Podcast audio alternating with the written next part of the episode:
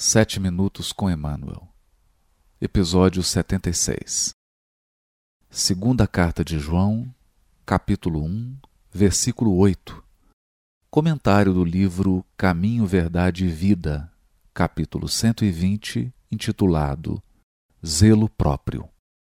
Acautelai-vos para não perderdes o fruto de nossos trabalhos, mas, ao contrário, receber pela recompensa segundo João, capítulo 1, versículo 8. Comenta o benfeitor.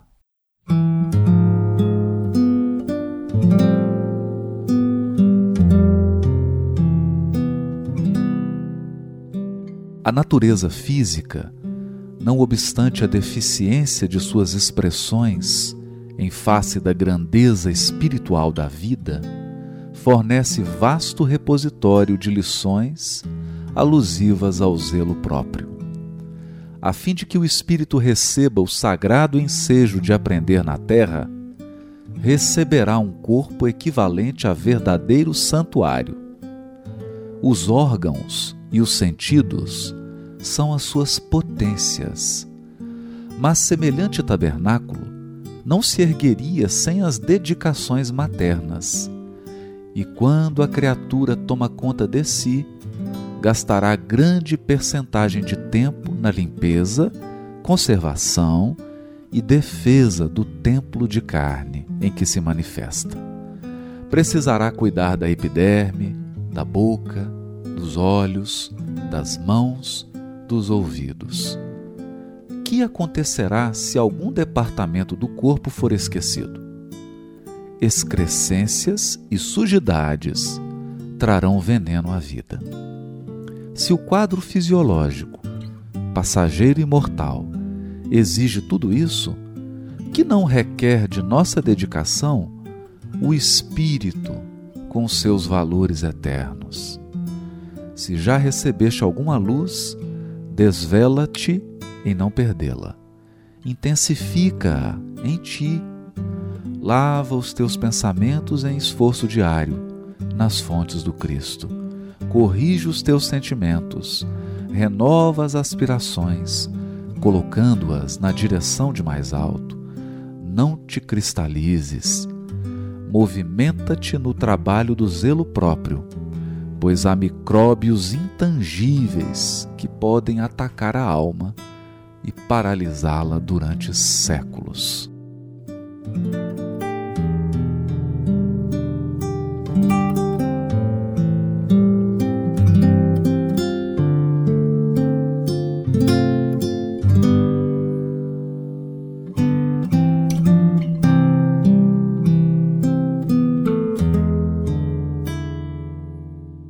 O que não requer de nossa dedicação?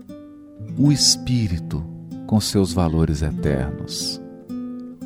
Com essa indagação, Emmanuel nos desperta para a necessidade do zelo próprio. Ninguém pode assistir a outrem com eficiência se não procurou a edificação de si mesmo. Mas, para aqueles que já receberam alguma luz, é preciso desvelo e vigilância para não perdê-la, nos recorda o benfeitor.